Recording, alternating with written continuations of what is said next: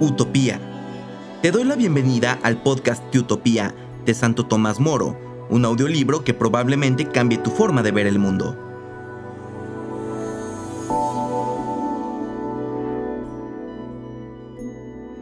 En este episodio número 14 seguimos en el segundo libro, Los esclavos, y leeremos de la página 52 el cuarto párrafo a la 55.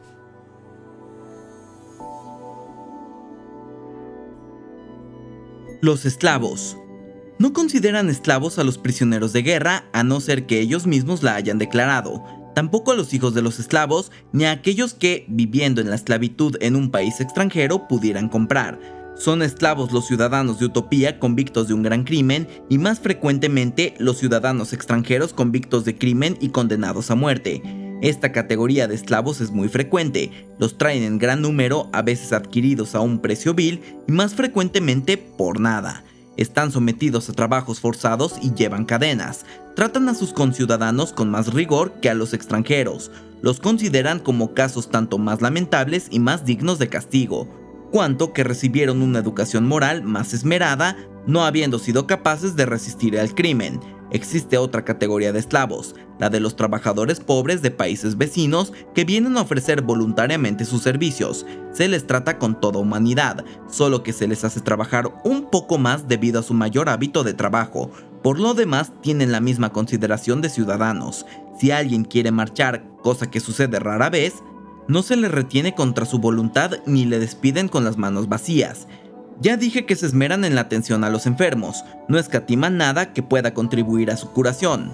Trátese de medicinas o de alimentos, consuelan a los enfermos incurables visitándolos con frecuencia, charlando con ellos, prestándoles, en fin, toda clase de cuidados. Pero cuando a estos males incurables se añaden sufrimientos atroces, entonces los magistrados y los sacerdotes se presentan al paciente para exhortarle, Tratan de hacerle ver que está ya privado de los bienes y funciones vitales, que está sobreviviendo a su propia muerte, que es una carga para sí mismo y para los demás. Es inútil, por tanto, obstinarse en dejarse devorar por más tiempo por el mal y la infección que le corroen, y puesto que la vida es un puro tormento, no debe de dudar en aceptar la muerte. Armado de esperanza, debe de abandonar esta vida cruel como se huye de una prisión o del suplicio que no dude en fin liberarse a sí mismo o permitir que lo liberen otros. Será una muestra de sabiduría seguir estos consejos, ya que la muerte no le apartará de las dulzuras de la vida, sino del suplicio. Siguiendo los consejos de los sacerdotes como intérpretes de la divinidad, incluso realizan una obra piadosa y santa. Los que se dejan convencer ponen fin a sus días dejando de comer, o se les da un soporífero muriendo sin darse cuenta de ello, pero no eliminan a nadie contra su voluntad ni por ello le privan de los cuidados que le venían dispensando. Este tipo de eutanasia se considera como una muerte honorable. Pero el que se quita la vida por motivos no aprobados por los sacerdotes y el Senado no es juzgado digno de ser inhumano o incinerado.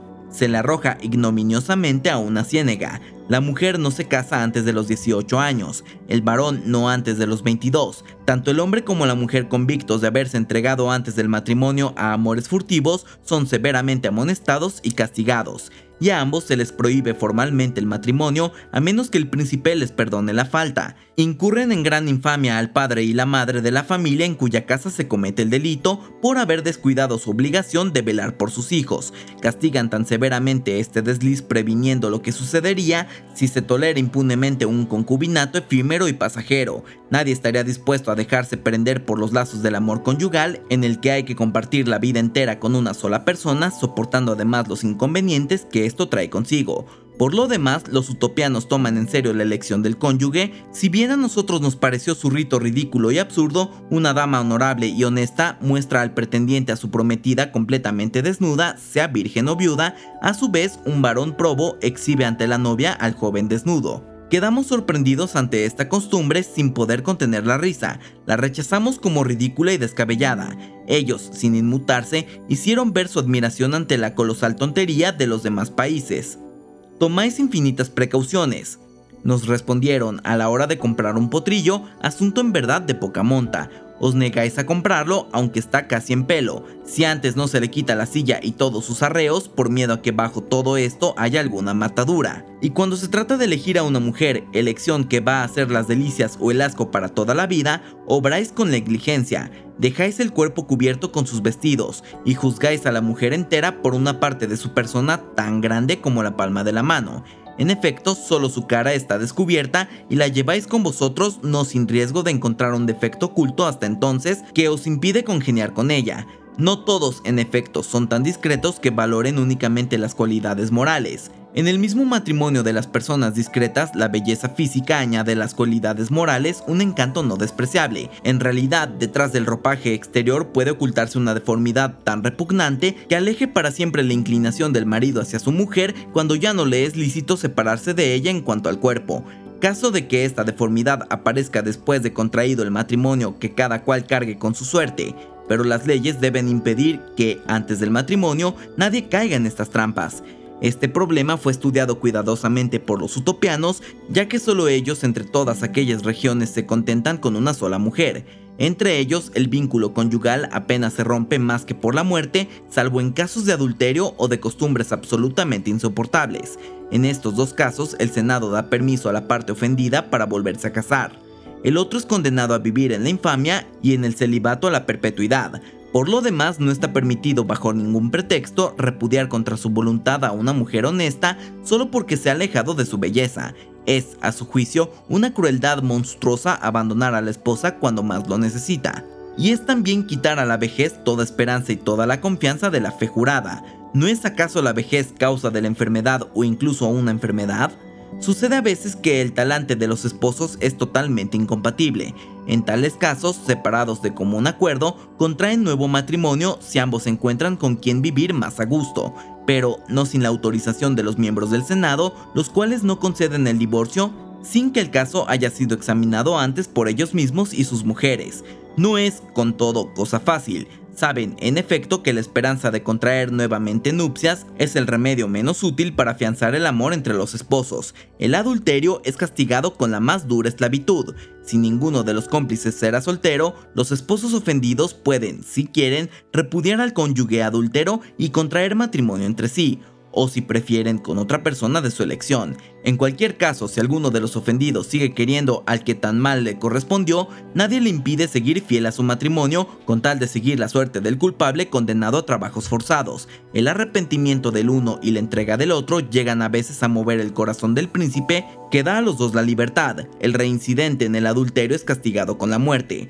Las penas de los demás crímenes no están fijadas de una manera taxativa por la ley. El Senado determina las penas conforme a la mayor o menor gravedad de los crímenes. Los maridos castigan a las mujeres, los padres a los hijos, a menos que la gravedad del delito exija un escarmiento público, pero casi todos los delitos son castigados con esclavitud. Están convencidos de que esta no es menos terrible que la pena capital, y es más ventajosa al Estado que hacer desaparecer inmediatamente a los malhechores, porque un hombre que trabaja es más útil que un cadáver. Por otra parte, el ejemplo de su castigo inspira durante mucho tiempo en los demás un temor saludable. Solo cuando tales esclavos se rebelan y son recalcitrantes, se les mata como a bestias salvajes e indomitas que ni a la prisión ni las cadenas pueden ya sujetar. A los que aguantan, sin embargo, no se les hace perder la esperanza si tras haber sido doblegados por larga condena dan pruebas de arrepentimiento que demuestre que detestan más el pecado que la pena. Se les suaviza la esclavitud o se les libera unas veces por gracia del príncipe y otras por sufragio del pueblo. Toda solicitación al estupro está sujeto a las mismas penas que el estupro mismo, en todo crimen consideran como realizado la misma tentativa del hecho. Los obstáculos que impiden la ejecución de un mal deseo no justifican a quien lo ha concebido, ya que, de haber podido, hubiera cometido el mal.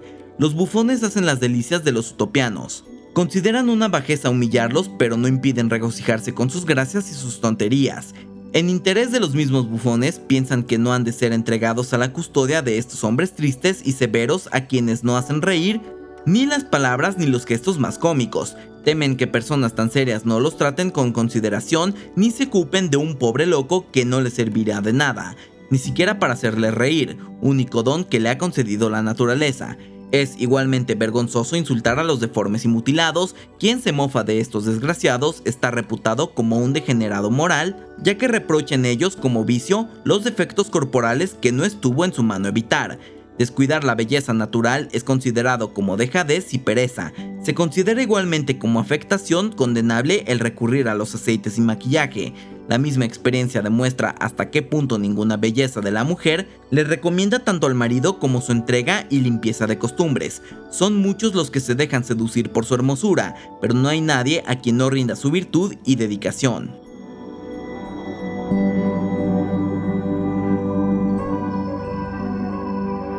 Estás escuchando el libro de Utopía de Santo Tomás Moro. Si te está gustando o sirviendo de alguna manera, no dudes en compartirlo en tus redes sociales. También recuerda seguirnos en tu plataforma favorita.